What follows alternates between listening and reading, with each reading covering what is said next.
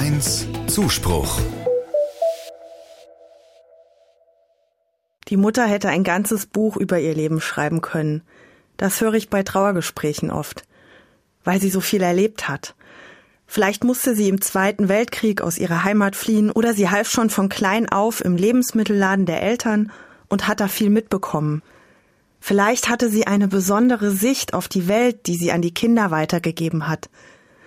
Und meistens kommen da dann im Gespräch so kleine Erinnerungen dazu, der Kartoffelsalat oder der Rotweinkuchen, den nur die Mutter kochen oder backen konnte.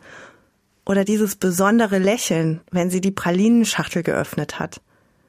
Ich mag diese Gespräche, in denen Menschen mit mir ihre Erinnerungen teilen. Dort kommt alles zur Sprache, was den Verstorbenen ausgemacht hat. Die Angehörigen erzählen mir von all dem Guten und Schönen, aber auch das Schwere hat in diesen Gesprächen seinen Platz.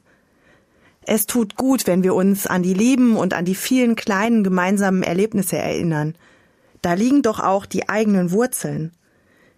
Ehrlich gesagt würde ich manchmal schon auch gerne nachlesen können, was meine Großeltern erlebt haben. Und damit könnte ich ja auch ihre Sicht auf die Erinnerungen erfahren. Heute ist der Wir lieben Memoirentag.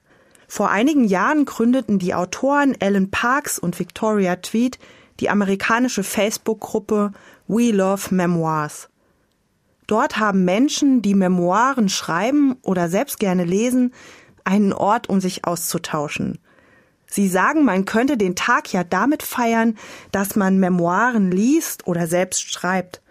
Ich finde, man kann sich an so einem Tag auch einfach an die Liebsten erinnern, die schon gestorben sind. Indem ich mich an das Leben eines Verstorbenen erinnere, zeigt es doch, wie wichtig er oder sie für mich war. In der Bibel gibt es das auch, das Erinnern. Da heißt es, Freut euch, dass eure Namen im Himmel geschrieben sind. Bei Gott bin ich mit all dem, was mich ausmacht und je ausgemacht hat, alle Zeit aufgehoben. Und vielleicht rufe ich später noch meine Schwester an und wir erzählen uns gegenseitig Geschichten von Oma und Opa.